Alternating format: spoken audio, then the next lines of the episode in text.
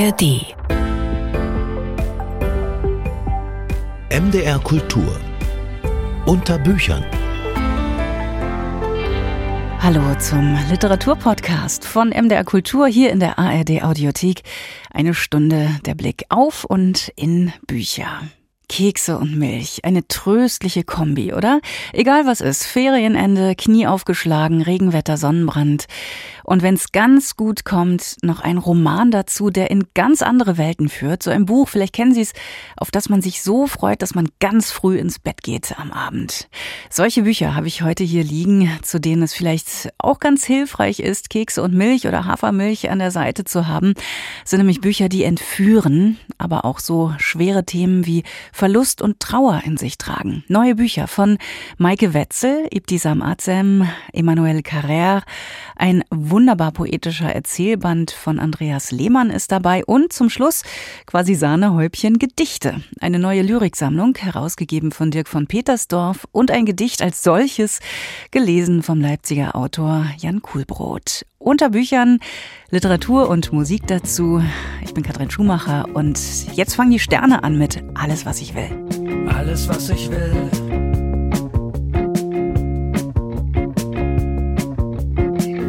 was ich will. Was ich alles will.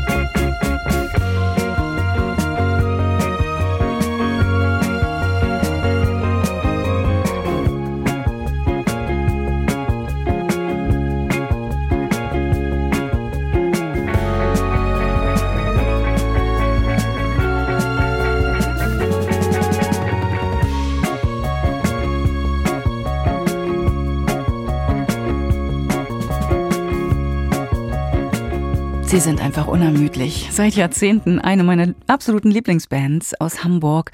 Frank Spilker mit seiner Band Die Sterne. Alles, was ich will, neuer Song von neuem Album. Und wenn ich was will, dann in neue Bücher gucken. Die Vorschläge dazu hier in Unterbüchern der Stunde Literatur von MDR Kultur. Zwei Bücher von Maike Wetzel sind schon erschienen und haben sehr viel Lob bekommen. Der Roman Ellie und der Erzählband Entfernte Geliebte. Gerade der Debütroman, der beschäftigte sich schon mit dem Thema Verlust und dieses Thema spielt auch beim zweiten Roman jetzt von Maike Wetzel eine Rolle. Tino Dahlmann stellt ihn vor. Sich verlieben, verzeihen, verlieren. In diesen drei Schritten lässt sich die Beziehung der Erzählerin in Maike Wetzlers Roman zu ihrem Mann beschreiben. Sie lernen einander kennen, gründen eine Familie und bestreiten den Alltag gemeinsam, bis der Mann bei einer Bootstour ums Leben kommt. Für die Erzählerin lässt sich das Erlebte allerdings nicht in einer einfachen Zeitfolge fassen, vielmehr wandelt sich ständig die Perspektive. Ebenso verhält es sich im Roman von Maike Wetzel.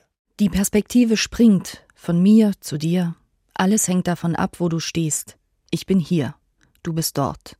Ich weiß nicht, wo dieser Ort ist, doch ich weiß, ich erkläre es mir immer wieder, dass dein Körper jetzt unter einem Haufen Erde liegt, und ich hasse diesen Hügel. Ich hasse die Vorstellung davon, wie du verwehst, wie deine Haut zerfällt, wie dein Fleisch sich auflöst, wie deine Knochen zerfallen. Ich weiß, du bist nicht dort unten, du bist hier, du stehst vor dem Wandmosaik an der Bücherei. Ich beäuge dich aus der Bibliothek heraus, so wie ich dich zum ersten Mal sah. Schwebende Brücken zeigt die vielen Facetten auf, die Verlust und Trauer eigen sind. Der Kampf um einen neuen Alltag, die Erwartungen anderer Menschen und die Suche nach einem Sinn, der das Geschehene erklären könnte. Der Roman ist in leisen Tönen erzählt und entfaltet auf seinen rund 200 Seiten dennoch eine ungeheure Wucht. Das liegt vor allem an der präzisen Sprache von Maike Wetzel und an den Bildern, die sie für Verlust und Trauer findet. Es gibt ein davor und ein danach. Dazwischen klafft ein Riss. Dein Untergang spaltet uns, ich bin eine andere. Ich bin gezwungen, eine andere zu sein. Die Kinder und ich sitzen im Wohnzimmer, wir halten uns an den Händen. Wir hören das Ticken der Uhr. Aber die Zeit vergeht nicht. Es gibt nur jetzt. Davor und dahinter Nebel. Wir wissen nicht, ob es Tag ist oder Nacht. Wir können nicht planen. Nicht für die nächste Stunde, nicht für den nächsten Tag. Ich atme mit den Kindern. Sie atmen mit mir. Der große Unterschied zu Maike Wetzels vorangegangenen Büchern ist, dass sie in Schwebende Brücken die eigene Biografie zum Stoff ihres Romans macht. Dieser autofiktionale Charakter wird zum Beispiel deutlich, wenn sie Zeitungsberichte über das Bootsunglück einfügt und dann beschreibt, wie sie diese Berichte gierig sichtet, um Widersprüche zu finden und Zweifel am Geschehenen zuzulassen. Gerade die Gedanken über das Schreiben an sich, die im Roman angestellt werden, rücken die vorangegangenen Bücher von Maike Wetzel in ein neues Licht. Tatsächlich wollte ich immer schreiben, spätestens seitdem ich lesen konnte.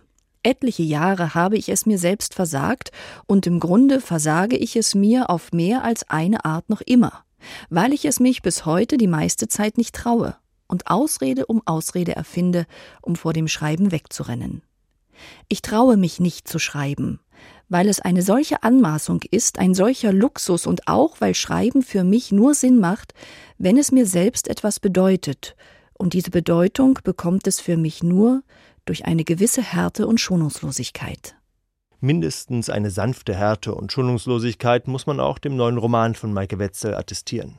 Die Details des Unglücks gibt er nur Stück für Stück preis, die Lektüre gleicht so zunehmend einem Blick in den Abgrund.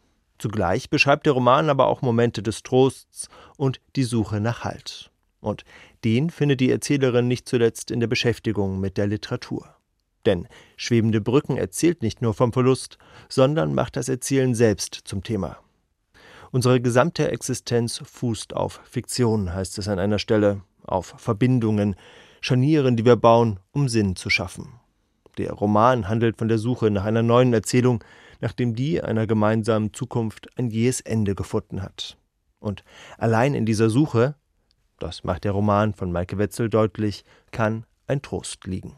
Tino Dallmann war das. Schwebende Brücken von Maike Wetzel ist im Schöffling Verlag erschienen.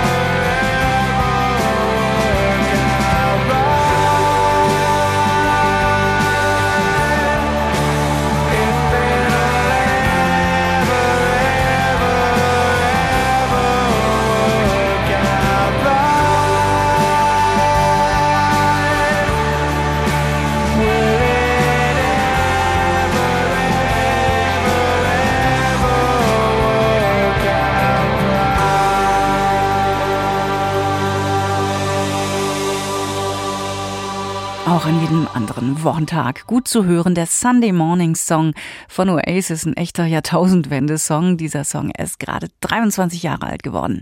MDR Kultur unter Büchern und äh, hier geht's um Literatur und jetzt um ein sehr besonderes Buch.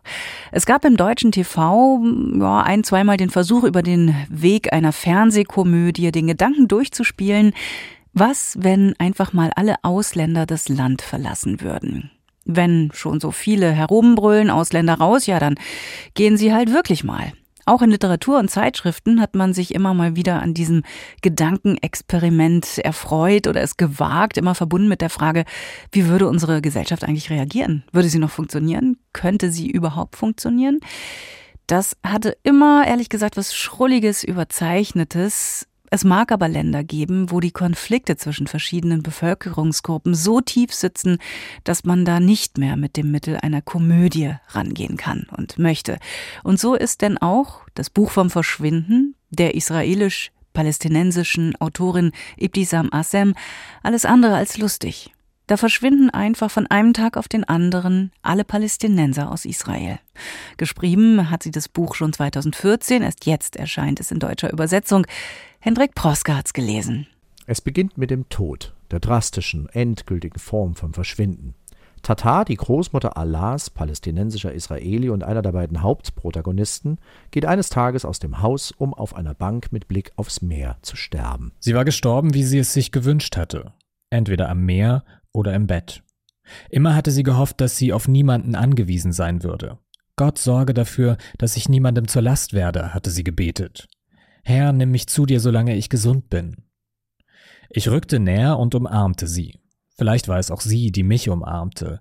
Ich spürte, dass dies unser letzter ungestörter Moment sein würde, bevor der Rettungswagen eintraf. Das gibt den Ton eines Stranges dieses Buches vor. Allahs Erinnerungen an seine Großmutter, seinen Dialog mit ihr, seinen Fragen, ihren Geschichten. Alles aufgeschrieben in kleine Hefte. Die wiederum liest Ariel, sein jüdischer Freund, die zweite Hauptfigur. Der findet sie in Allahs Wohnung, nachdem der plötzlich verschwindet. Und mit ihm alle Palästinenser, alle Araber im Land. Alle von einem Tag auf den anderen weg. Nachbarn, Freunde, Busfahrer, Ärzte, Pfleger, Kaffeebetreiber, Soldaten, sogar Häftlinge. In die frostige Stille der Zelle rief Rafi nach Häftling Nummer drei. Die Stille gab keine Antwort. Vorsichtig steckte er den Kopf ins Innere und hielt sich mit der rechten an der Tür fest.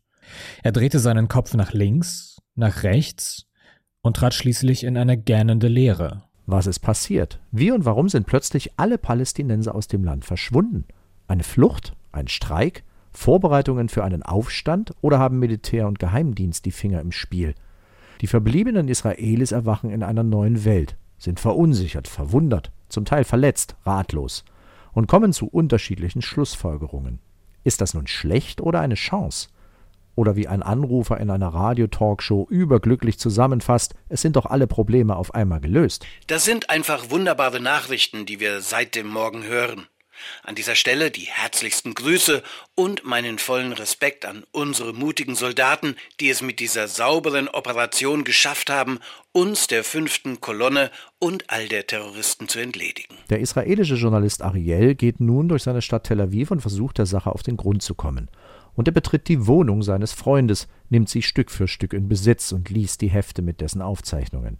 Und nimmt uns so mit in die zweite Ebene des Verschwindens das der Araber lange vor den aktuellen Ereignissen 1948, während und nach dem ersten arabisch-israelischen Krieg, als viele ihre Heimat verlassen mussten. Etwas, was in der arabischen Welt unter dem Namen Nakba, Unglück, in die Geschichte eingeht. Wie kann jemand, der Jaffa kennt, diesen Ort je verlassen? Ich sage diesen Satz und schäme mich. Ich sage diesen Satz und spüre, wie meine eigenen Erinnerungen an die braune Stadt Jaffa durch das Narrativ der Leute aus der weißen Stadt verfälscht werden. Es ist eine Lüge in Weiß. Der Autorin Ibtisam Azem gelingt mit diesem Kniff ein seltenes, auch sprachlich vielschichtiges Leseerlebnis. Einerseits spannend, später eher nüchtern die Beschreibung des Geschehens im Land.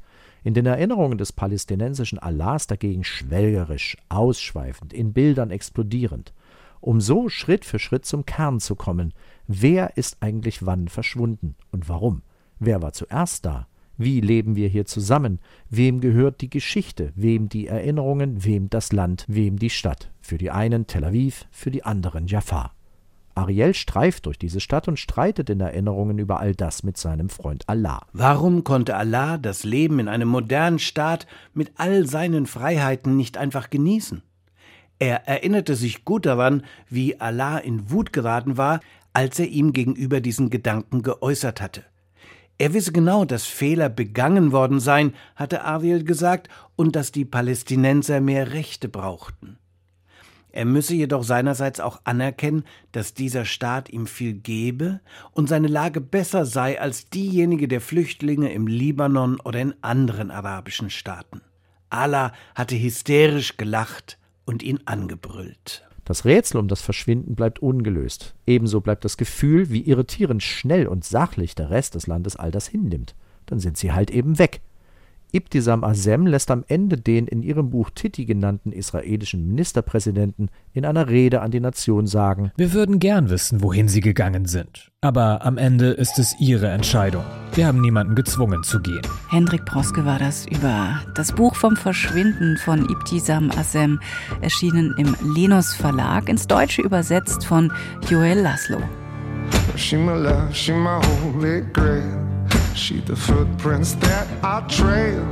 Drop of breadcrumbs, here I come. Like cat's eyes leading me home. I told you I'm coming for you. Stone wall I'm running through. Like thunder, here I roll. For your lightning light. Give me some of that, give me some of that, that goodness that I see. Give me some of that, give me some of that, that goodness.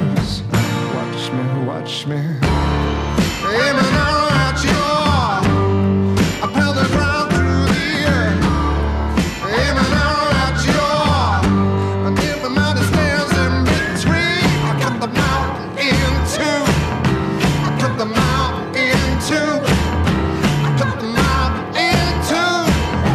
I cut get to you. Watch me.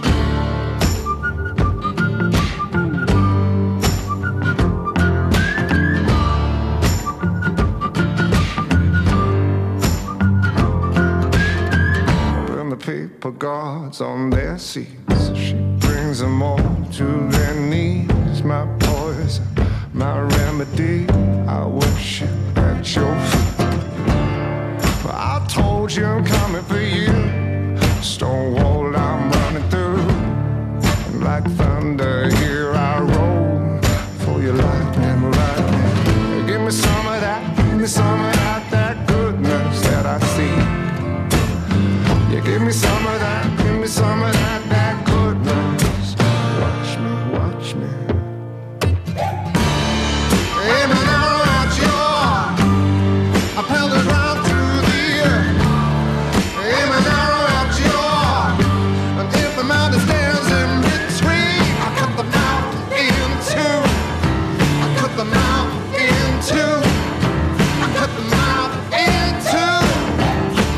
Mountain to get to you. Watch me.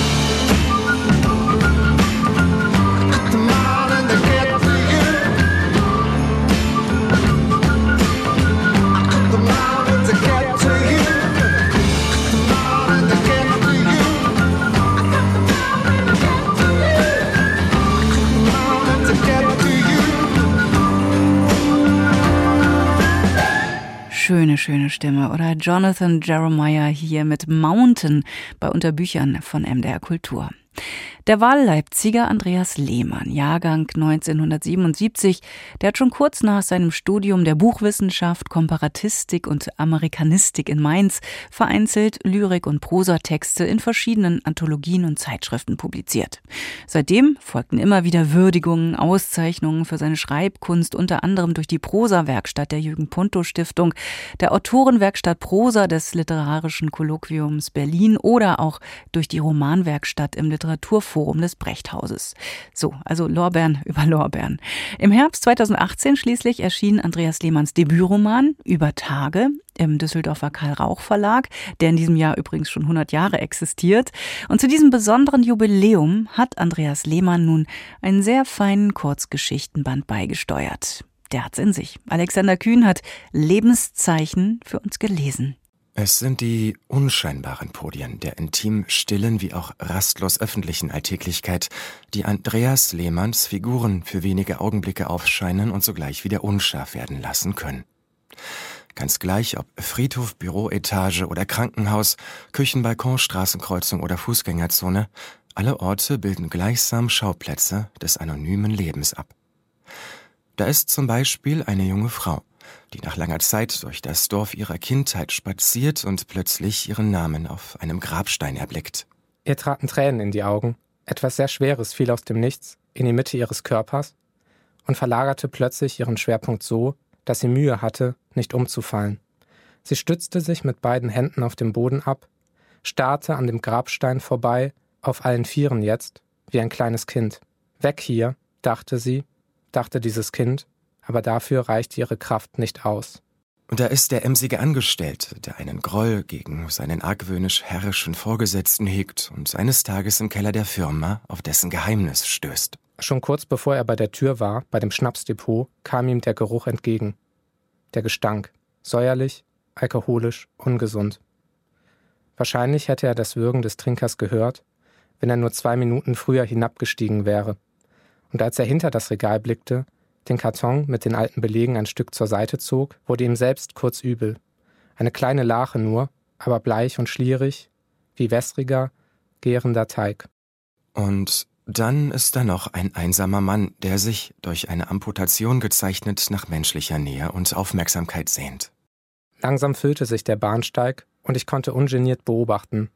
Wird man von allen Leuten angesehen, dann kann man ebenfalls alle Leute ansehen, kurz nur zumeist, aber offen und mit weitem wachem Blick. Ich brauchte das, brauchte es vor allem für die Geschichten, die ich erzählte, immer wieder anders, leicht verändert nur, ergänzt um neues Personal. Nicht mit dem Mund lernt man erzählen, mit den Augen und Ohren lernt man das.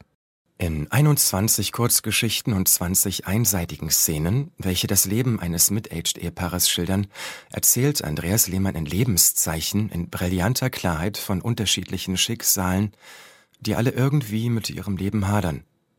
Dabei löst der Autor seine Figuren für einen kurzen Moment aus ihrer jeweiligen Gegenwart heraus, um sie dann mit deren Wünschen, Träumen und Illusionen, Zweifeln, Ängsten und Hoffnungen zu konfrontieren. So erdacht ist jede Erzählung von einer Kontur durchströmt, die uns Leser in die Muster der scheinenden oder anscheinenden Lebensumwelt eintauchen und deren Komplexgefüge erfahren lässt.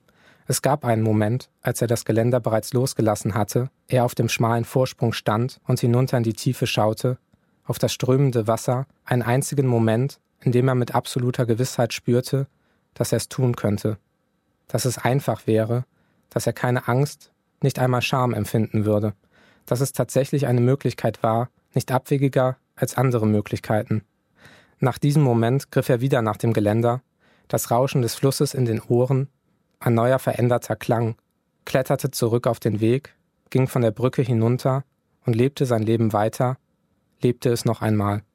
Andreas Lehmanns Band Lebenszeichen führt die Lupe über unsere heutige Gesellschaft und gewährt uns so einen famos detaillierten Einblick in die Dramen des alltäglichen Miteinanders, authentisch, radikal und ungefiltert. Nicht zuletzt wohl auch dafür wurde das Kurzgeschichtenprojekt mit dem Robert Gernhardt Preis 2022 ausgezeichnet. Alexander Kühn war das über den Band Lebenszeichen von Andreas Lehmann, gerade erschienen im Karl Rauch Verlag. Can we try it again? Can we all just erase it and build it up from the start? Can we do it again? Can we just start believing in the good that we have and haven't killed yet? No, this is not my sadness. This is not my grief. None of my regret and shame. This is all yours. Take it back, take it away from me. Good God, look around. What the fuck have we done? We put our heads on the water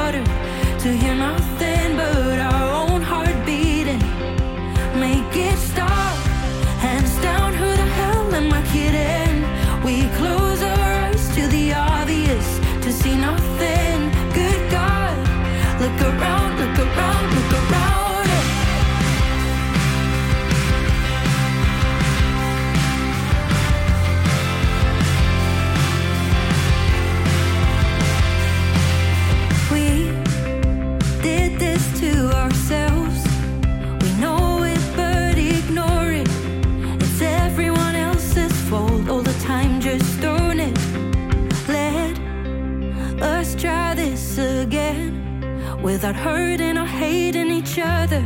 Is there any way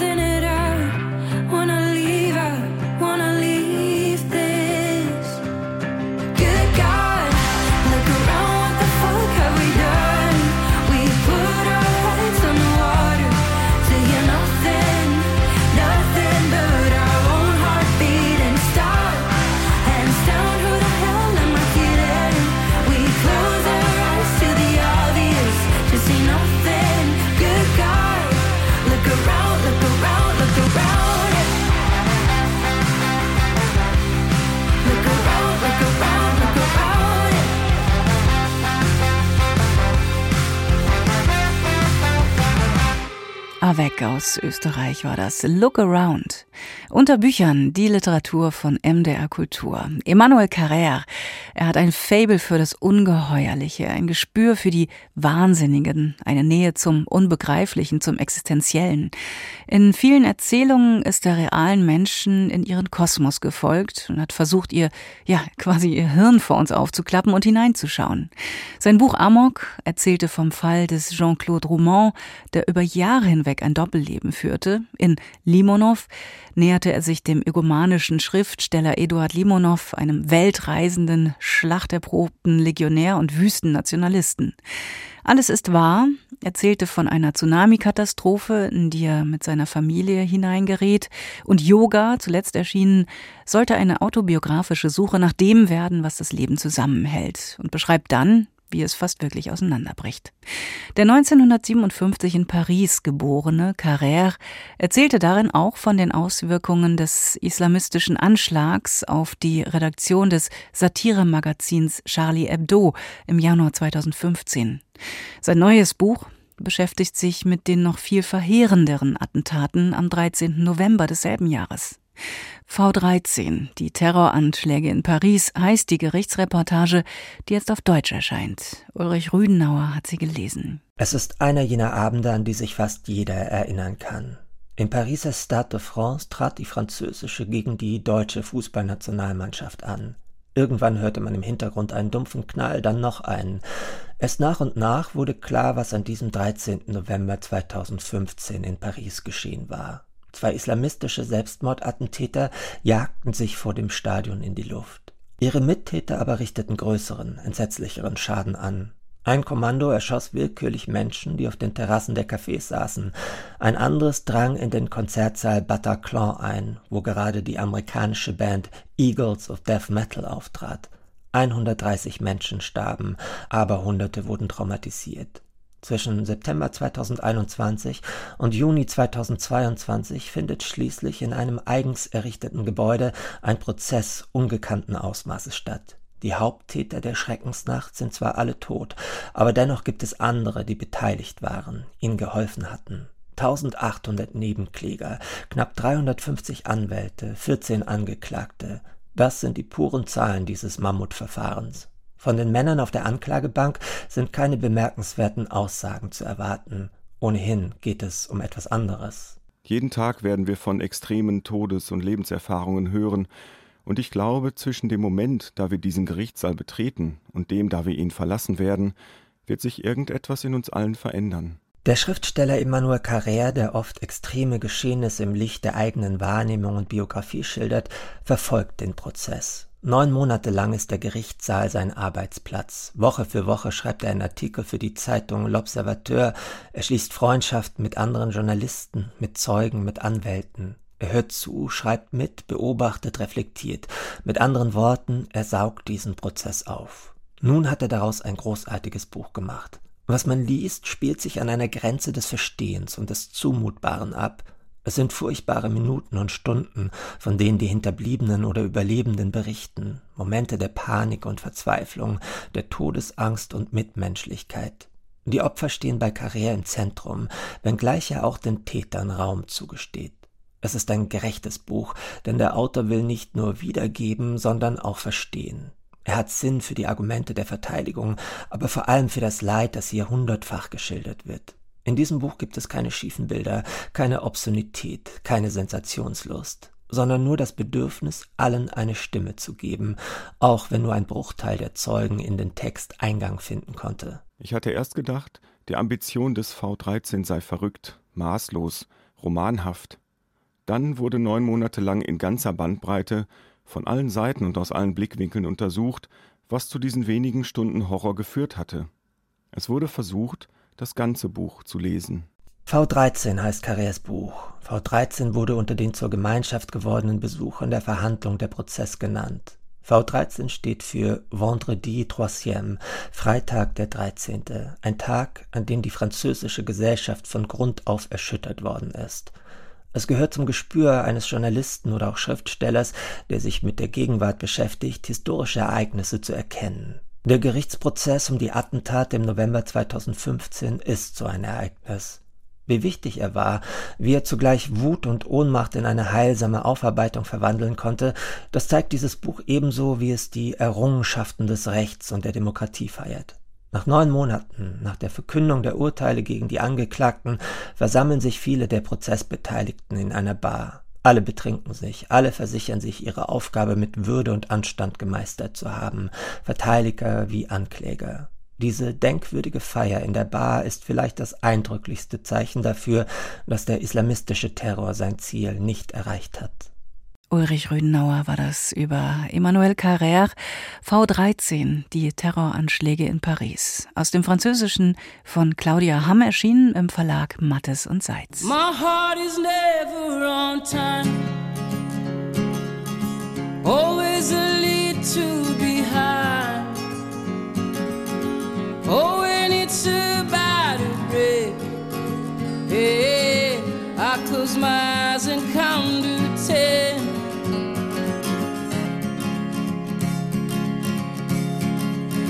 said, son, hold on. You will find somebody to love. If you pray hard to your God, He will lay her on a golden pod. She won't be a sinner like Angelina,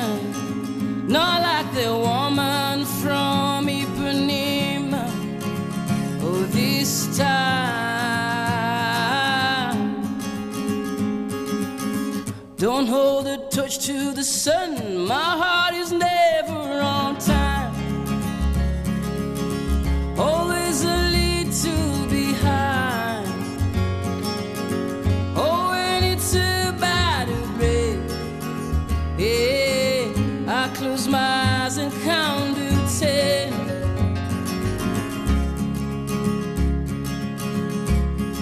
She said, Love, it's not your fault that I found me somebody to love. You waited too long to show me that song. I was late then with his second son. He was dead of winter and I was bitter from the bickering of your preacher. Oh, this time.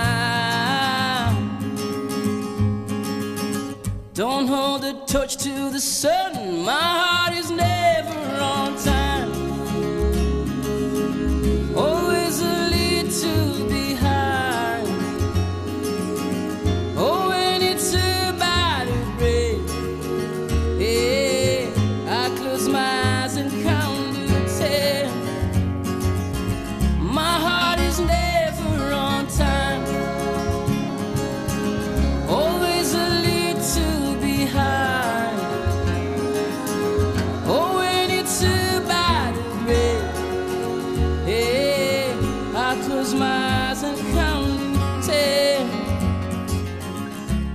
Fackel an. The Torch Song. Aus Kenia stammt sie, Ondara, eine Singer-Songwriterin und das war ein Stück von ihrem Debütalbum von 2019.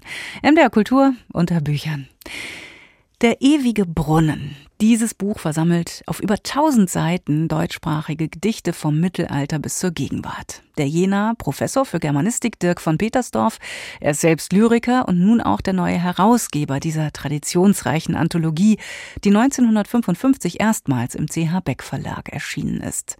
Mit kühnem Zugriff entstaubt Petersdorf die Sammlung von stereotypem Poesiealbum Kitsch und zeigt in seiner anregenden neuen Auswahl, die neben Lyrik der DDR und der Gegenwart auch aktuelle Popsongs mit einschließt, dass sich Gedichte über alle Kanäle in unseren Herzen einnisten. Vorgestellt jetzt von Marit Heuss. Intensive Momente sind das, wenn man sich mit dem Gedichtwälzer Der ewige Brunnen in den Garten zurückzieht, mal bei Jan Wagner im Berlin von heute, mal beim Metier Wahlenwalter von der Vogelweide innehält, das Buch zuklappt und den Blick in die Ferne schweifen lässt. Denn der ewige Brunnen möchte mit den in verschiedene Abteilungen sortierten Gedichten zur Meditation übers eigene Leben anregen, über Angelegenheiten der Liebe, über Natur, Politik, Krieg und Flucht. Damit der in den Gedichten verhandelte Diskurs auch für heute brisant wirkt, hat der Herausgeber Dirk von Petersdorf den Bestand des ewigen Brunnens einer kritischen Lektüre unterzogen. Über 500 bisher enthaltene Gedichte wurden ausgetauscht, die Struktur des Bandes innovativ verändert. So sind etwa in der von Petersdorf neu eingeführten Abteilung Frau sein, Mann sein Gedichte versammelt, die den Spielraum der eigenen Sexualität ausloten oder sich mit historisch bedingten Zuschreibungen von Geschlechterrollen auseinandersetzen, wie etwa in Annette von Droste-Hülshoffs Gedicht Am Turme.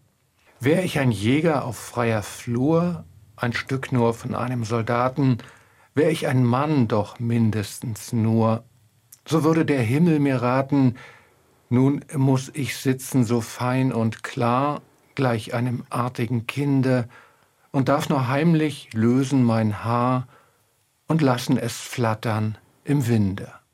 Die durch den Herausgeber getroffene Auswahl der Gedichte dieses Kapitels zeigt, dass bereits um 1800, dem Beginn der Moderne, Fragen von Männlichkeit und Weiblichkeit virulent wurden, die noch heute aktuell sind. Bemerkenswert sind die neu eingeführten Gedichte, von denen etliche so vertraut klingen, als gehörten sie immer schon ins Buch, wie etwa die heiteren Ringelnatz-Verse Ich habe dich so lieb, ich würde dir ohne Bedenken eine Kachel aus meinem Ofen schenken. Oder Bertolt Brechts Erinnerung an die Marie A., aber auch Liebesgedichte der Anna Luisa Karsch oder der Sibylla Schwarz. Überhaupt ist von Petersdorf Intention, vor allem Stimmen von Frauen stärker zu Wort kommen zu lassen, auf erfreuliche Weise gelungen. Insbesondere Gedichte von Sarah Kirsch finden sich nahezu in allen Abteilungen des Bandes. In dem im Kapitel Stadt, Land, Fluss enthaltenen Wiepersdorf-Zyklus, der 1976 kurz vor der Biermann-Ausbürgerung publiziert wurde, tritt Kirsch in den Dialog mit Bettina von Arnim. Diese scheute sich Mitte des 19. Jahrhunderts nicht davor, dem Preußenkönig Friedrich Wilhelm IV. persönlich zu schreiben, um die Situation für Arbeiter und Frauen in der Gesellschaft zu verbessern. Eine politisch engagierte Haltung, die auch Kirsch in der DDR einnahm. Dieser Abend, Bettina, es ist alles beim Alten. Immer sind wir allein, wenn wir den Königen schreiben, denen des Herzens und jenen des Staats. Und noch erschrickte unser Herz, wenn auf der anderen Seite des Hauses ein Wagen zu hören ist. Auf dem Feld der Politik, wie eine andere Rubrik heißt, finden sich weitere Gedichte, die sich mit dem Leben in der DDR auseinandersetzen, hinter der Stacheldrahtlandschaft, wie es in Uwe Kolbes 1978 publizierten Poem Hineingeboren resigniert heißt, oder die vom rapiden Wendeereignis erzählen, wie in Wolfgang Hilbigs Langgedicht Prosa meiner Heimatstraße. Neben dieser Wertschätzung der DDR-Lyrik hat der Herausgeber aber auch den wilden 70ern der Bundesrepublik Raum gegeben, etwa Rolf-Dieter Brinkmanns sprödem Alltagspalando über die seltsamen Erzählungen von einem gewöhnlichen Leben ohne Schrecken am Mittwoch. Das liegt nicht allzu fern von jener Playlist aktueller Songs, die der Anthologie auch eingeschrieben ist. Liest man etwa einen Element of Crime Song Text, hat man die raue Stimme Sven Regeners im Ohr und überlegt heftig, bis man wieder weiß, mit wem man noch am Ende, denke ich, immer nur an dich gehört hat. Der ewige Brunnen ist also ein belebendes Lyrikglück. Auf einem Spielplatz ruft ein Kind nach seiner Mutter, damit die sieht, wie hoch das Kind schon schaukeln kann.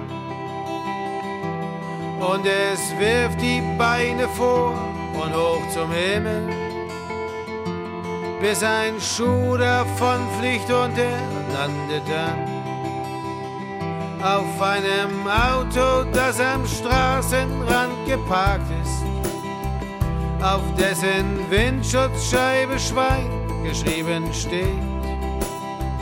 Und das Metallic braun und glatt wie deine Haare, genau wie du sein wahres Alter nicht verrät. Ganz egal, woran ich gerade denke, am Ende denke ich immer nur an dich.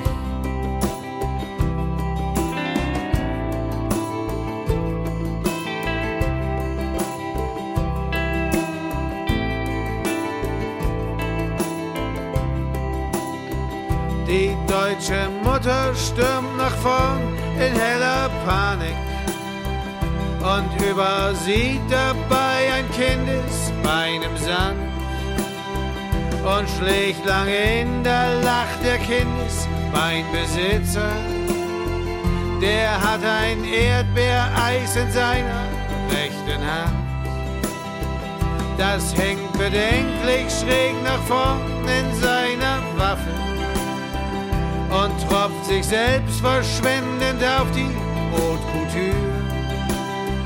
Am Leib des ganzen Stolzes seiner schönen Eltern und wird zu Dreck dort, genau wie ich bei dir. Ganz egal, woran ich gerade denke, am Ende denke ich immer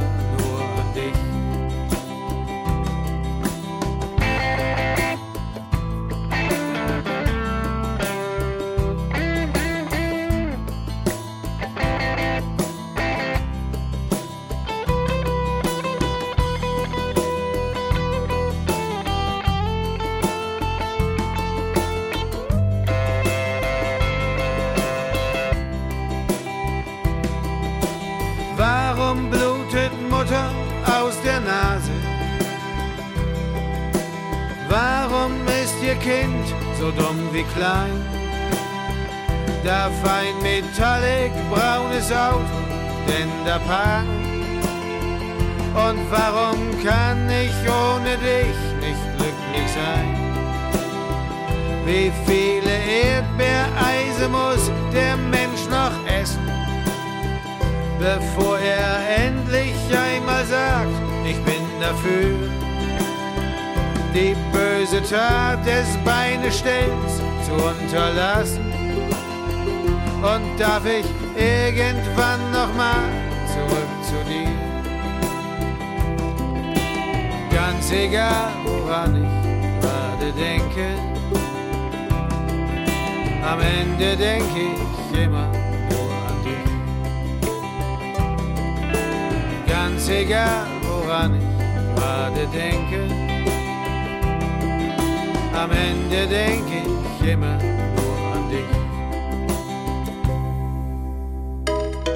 Von hier, für da. Gedichte für die Gegenwart. Mit einiger Spannung erwarten wir den jetzt zum Herbst angekündigten neuen Roman des in Chemnitz bzw. Karl-Marx-Stadt geborenen Jan Kuhlbrot. Für einen Auszug daraus hat Kuhlbrot vor kurzem den renommierten Döblin-Preis zugesprochen bekommen. Mit diesem Roman setzt der mittlerweile Leipziger ein vielgestaltiges Werk fort. Er ist Herausgeber einer Lyrikreihe, er ist Nachdichter, Essayist und in mehreren Gedichtbänden dokumentiert auch Lyriker und somit natürlich bestens aufgehoben hier in unserer Lyrikabteilung von Unterbüchern. Hören Sie einige Städte von Jan Kuhlbrot. Einige Städte. Als ich einmal in Venedig war, lag die Stadt noch am Rand der Wüste, trieben trockene Blüten durch die Rinnen, die Kanäle werden sollten. Auf Wasser warteten die Straßen und im Sand standen Kamele. In Moskau aber war alles gefroren, doppelt das Eis, wie die Bananen, die Kirchen, die Tücher und Lappen, gefroren alles, was Wasser enthielt und unbeweglich in der Kälte, die man mir nicht umsonst versprochen. Durch Chemnitz aber ging der Wind hindurch, als wäre die Stadt eine Erfindung der zwanziger Jahre, als sei neben ihr nichts als Steppe, in der sich gar nichts verfängt, als läge der Ort im Zentrum einer gebohnerten Galaxis. In Landau wartete ich vergeblich auf eine Stadt, die mir einen Weg in die Stadt weisen würde, deren Häuser über sich selbst hinauswachsen und deren Vorgärten sich in der Ferne wie wild verzweigten zu Wäldern und Bergen. Frankfurt aber lag zwischen vier Flüssen, als ich dort ankam. Man musste die Wasser schon kennen, sonst hielten sie sich verborgen unter anderen Wassern, Dümpeln und toten Armen. Nach und nach tauchten die letzten Verfehlungen unter. In Rotterdam steckte ein altes Hotel zwischen Neubauten fest. Am Hafen verwies es, wie es gemacht war, auf andere Grenzen zwischen gestern und gestern, zwischen Gestein und Gestirn. Wellen aber aus Fischdampf und Öl rollten ab wie Geschichte. Störche waren da und Enten, große Vögel, Kraniche vielleicht, am Graben, der für diese Jahreszeit jede Menge Wasser führte, von Laub bedeckt manchmal, auch betupft nur. Vielleicht Bodden, Straßburg oder Stralsund war's im Norden. Störche zogen fort. Das Gedicht Einige Städte von Jan Kuhlbrot. Sein zuletzt erschienener Gedichtband, der heißt Das Land und ich, wir werden. Und im Herbst, wie gesagt, folgt ein neuer Roman. Ja, und das war's schon wieder mit der Literatur von MDR Kultur, einer Stunde unter Büchern mit Musik als Rausschmeißer habe ich jetzt noch was sehr Feines. Und zwar Joni Mitchell zusammen mit Marcus Mumford und Brandy Carlyle. A Case of You in der Live-Version vom Newport Folk Festival. Und das ist für die Gänsehaut. Ahoi, gutes Lesen wünscht Katrin Schumacher. Just before our love got lost, you said, I am as constant as a northern star, and said, constantly in the darkness, where's that? If you want me, I'll be in the bar. On the back of a cartoon coaster. On the blue TV screen live. I drew a map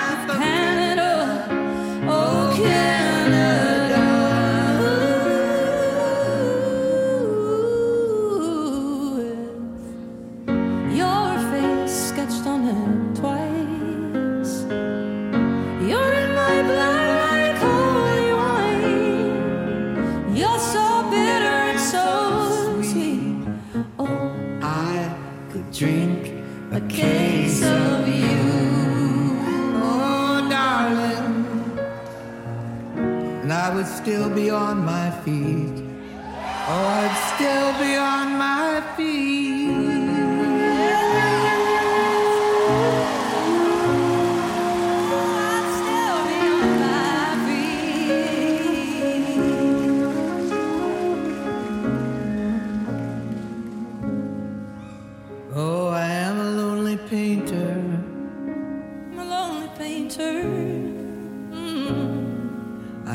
Box of paints. I'm frightened by the devil, and I'm drawn to those ones that ain't afraid.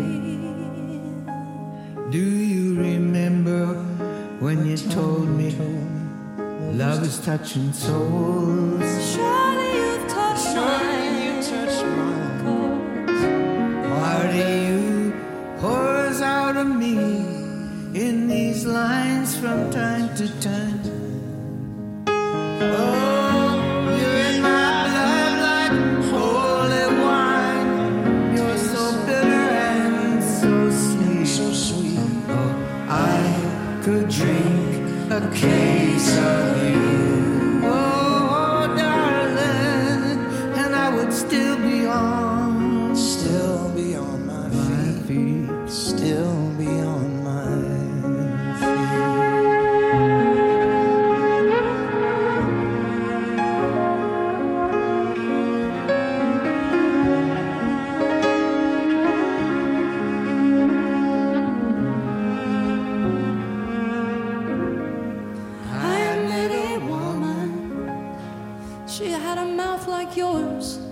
She knew your life. She knew your devils and your deeds. And she said, Go to him, stay with him if you can, but be, Be prepared to believe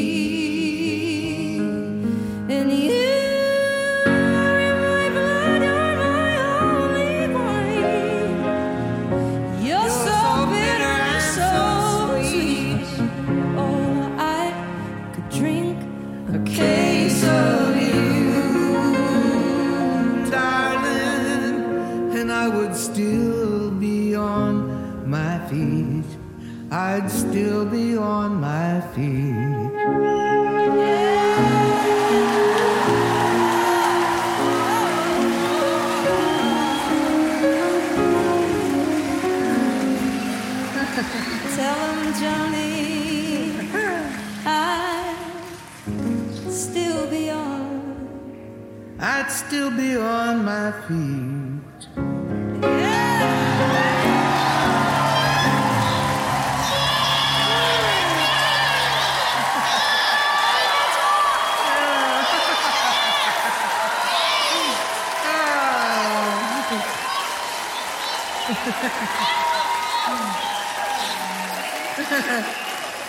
Thank you so much.